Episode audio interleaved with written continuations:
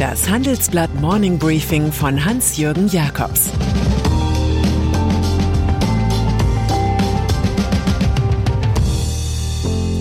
Guten Morgen allerseits. Heute ist Dienstag, der 4. Mai, und das sind heute unsere Themen. Ehe aus für Bill und Melinda Gates. Hoffen auf Turbinen im Meer. Warren Buffett ist nicht unersetzlich. Nach einer kurzen Unterbrechung geht es gleich weiter. Bleiben Sie dran. Die Welt steht vor gewaltigen Herausforderungen. Zum einen die Energiewende voranzutreiben und gleichzeitig den Klimawandel einzudämmen. Und auch der Energieträger Wasserstoff gewinnt weltweit immer mehr an Bedeutung. Doch wie geht es weiter? Erfahren Sie mehr auf dem Handelsblatt Wasserstoffgipfel 2024 am 12. und 13. Juni in Essen. Infos unter handelsblatt-wasserstoffgipfel.de. Mit dem Vorteilscode Wasserstoff 2024 erhalten Sie einen Rabatt von 15% auf die Tickets. Bill Gates. Vor gar nicht allzu langer Zeit ließen sich Amazon-Gründer Jeff Bezos und seine Frau Mackenzie Scott scheiden. Sie bekam ein großes Aktienpaket, wurde 36 Milliarden Dollar Vermögende, heiratete einen Chemielehrer und begann, philanthropische Projekte zu finanzieren. Jetzt kommt die nächste Ehetrennung im digitalen Kapitalismus und zwar bei einem Paar, das über die gemeinsame intensive Stiftungsarbeit eng aneinander gekettet ist, Bill und Melinda Gates. Nach 27 Jahren wollen sie getrennte Wege gehen, in Stiftungssachen aber weiterhin eng kooperieren. Der gemeinsame Tweet klingt leicht resigniert. Nach reiflicher Überlegung und viel Arbeit an unserer Beziehung haben wir beschlossen, unsere Ehe zu beenden. Der 65-jährige Gates gehört mit mehr als 100 Milliarden Dollar Vermögen zu den reichsten der Welt. Auf die finanziellen Modalitäten dieser Scheidung darf man gespannt sein. Oscar Wilde übrigens fand einmal, die Ehe sei ein Versuch, zu zweit wenigstens halb so glücklich zu werden, wie man allein gewesen ist. Aber das ist übertrieben. Windkraft. Groß ist das Bild, das die deutsche Politik von der Energiewende gemalt hat. Der Erfolg ist jedoch ungewiss. Sicher ist nur, wenn es mit dem anspruchsvollen Projekt, für das wir in vielen Ländern bewundert werden, wirklich etwas werden soll, muss die Offshore-Windindustrie mit ihren Turbinen im Meer ran.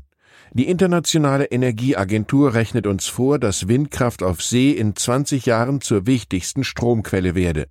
Bis 2040 könnten die Investitionen hier global ein Volumen von 1,3 Billionen Dollar erreicht haben. Noch macht Offshore weniger als fünf Prozent der insgesamt installierten Windkraftleistung von 743 Gigawatt aus, aber das ändert sich gerade. Der Markt wird jetzt sehr schnell wachsen, glaubt Henrik Andersen, Chef von Vestas in Dänemark, dem weltweit zweitgrößten Windkraftkonzern. Im Einzelnen sagt der 53-Jährige im Handelsblatt-Interview über die Zukunft der Energieversorgung, es wird alles geben, Wind, Solar, Wasserstoff.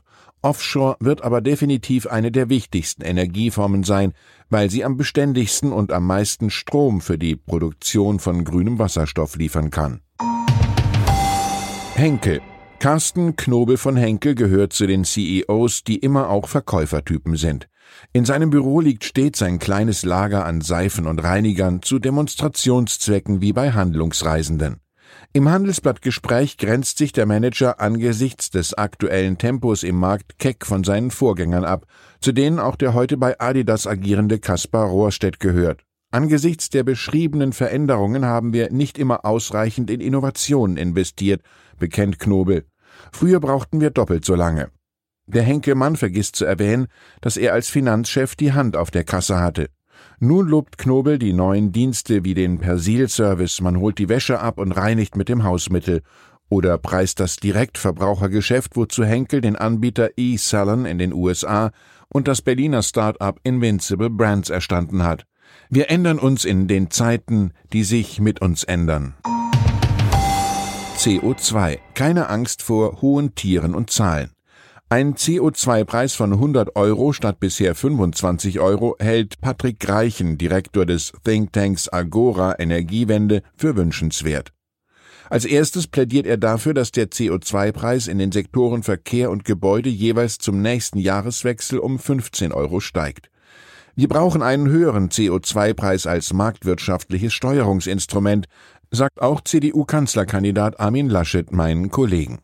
Das Erneuerbare Energiengesetz solle im Gegenzug wegfallen sowie die Stromsteuer sinken. Und der amtierende NRW-Ministerpräsident bringt zwecks Konsolidierung einen Deutschlandfonds ins Spiel, um so die Schuldenbremse zu erhalten. Viele Projekte erwirtschaften eine verlässliche Rendite, sodass der Fonds Anleihen zur Finanzierung ausgeben könnte. Die Klientel dürfte freiwillige Zahlungen in einen solchen Fonds irgendwelchen Zwangsüberweisungen in die Staatskasse vorziehen. Warren Buffett wenn man 90 Jahre alt ist und eine der bedeutendsten Finanzfirmen der Welt aufgebaut hat, ist die Verkündigung einer Nachfolgeregelung nicht gerade eine Sensation. Es kann einem ja schließlich immer mal ein Ziegel auf den Kopf fallen. Bei Warren Buffett aber, dem Zauberer aus Omaha mit seiner kapitalistischen Woodstock-Sause namens Berkshire Hathaway, liegen die Dinge anders. Ein Rücktritt wirkt irgendwie zu profan für den Mann, der seit Jahrzehnten Value Investing propagiert und doch steht jetzt mit dem 59-jährigen Vice Chairman Greg Abel tatsächlich Buffetts Nachfolger fest, vom Senior selbst bestätigt.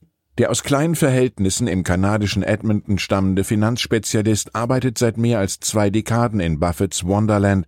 Er dient auch als Aufsichtsrat bei Kraft Heinz. Als Dealmaker wird der Aufsteiger bei Berkshire Hathaway außerordentlich geschätzt.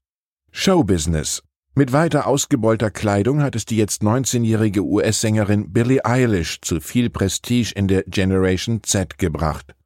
Endlich eine, die nicht als Sexsymbol daherkommt und die sagt, ich möchte nicht, dass die Welt alles über mich weiß. Doch There is no business like show business. Man wechselt die Rollen wie die Lieder und nun möchte Jungstar Billy doch lieber so sein wie früher Madonna und wirft die Sackkleidung in die Altkleidersammlung.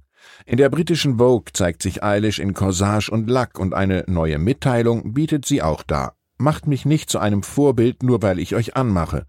Auf Instagram gab es für den Kostümwechsel rekordverdächtige 10 Millionen Likes. CSU. Und dann ist da noch die bayerische Landtagspräsidentin und oberbayerische CSU-Chefin Ilse Aigner, die einen wohlbekannten Satz sagt, Mein Platz ist in Bayern. Ja, man kennt diese Redewendung von ihrem Parteichef und fast Kanzlerkandidat Markus Söder, der nun im CSU-Vorstand die einzig ihm verbliebene Rivalin als CSU-Spitzenkandidatin für die Bundestagswahl nach Berlin wegscharmieren wollte. Sie habe eine bundesweite Strahlkraft, fiedelte er fröhlich. Eigner sei, nach ihm natürlich, das beste Zugpferd im Stall. Bayerns Finanzminister Albert Füracker vermutete im vollen Söder-Gehorsam sogar, die Landtagspräsidentin sei ja wohl etwas amtsmüde, weil sie sich als mögliche Ministerpräsidentin ins Spiel gebracht hatte, für den Fall, dass Söder ums Kanzleramt gekämpft hätte. Am Ende bleiben also alle in Bayern und genießen den Humor von Karl Valentin. Jedes Ding hat drei Seiten, eine positive, eine negative und eine komische. Ich wünsche Ihnen einen fröhlichen Tag. Es grüßt Sie herzlich Ihr Hans-Jürgen Jakobs. Das war das Handelsblatt Morning Briefing von Hans-Jürgen Jakobs, gesprochen von Peter Hofmann. Die deutsche Wirtschaft steht am Scheideweg. Um wettbewerbsfähig zu bleiben, müssen Unternehmen wichtige Transformationen anstoßen.